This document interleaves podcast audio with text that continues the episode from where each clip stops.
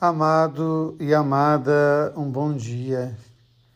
Ainda que eu tivesse misericórdia, devia me calar e replicar a misericórdia do meu Senhor.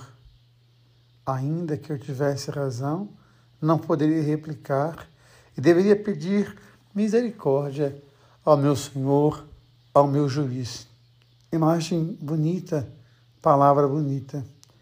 Jó tem a clareza de que ele é um homem que não cometeu nenhum pecado.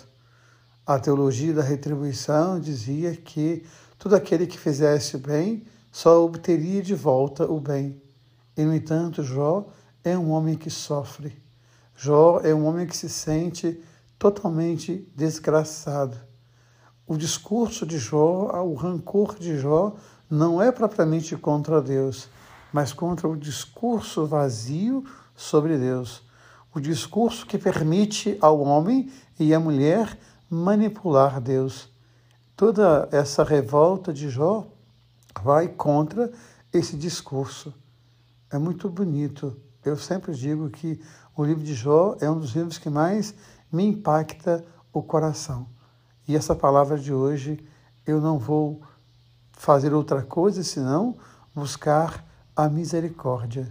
A gente sabe que a misericórdia pode nos lembrar a miséria do coração, mas ela pode nos lembrar também o útero, o seio materno.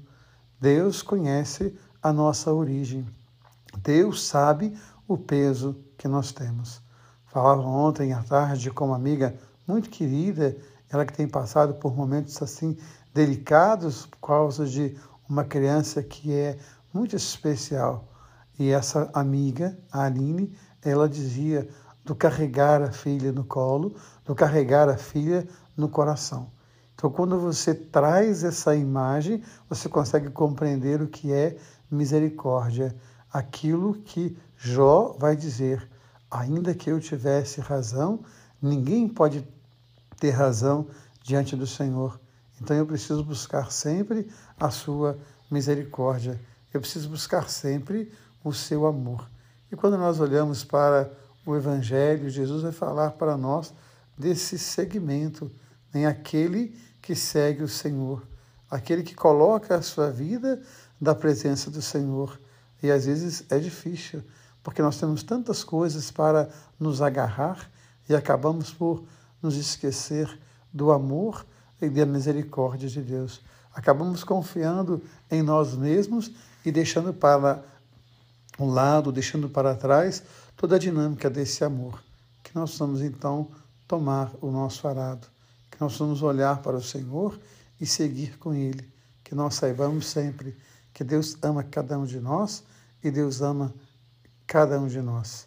Deus ama você, Deus ama em você. Amém.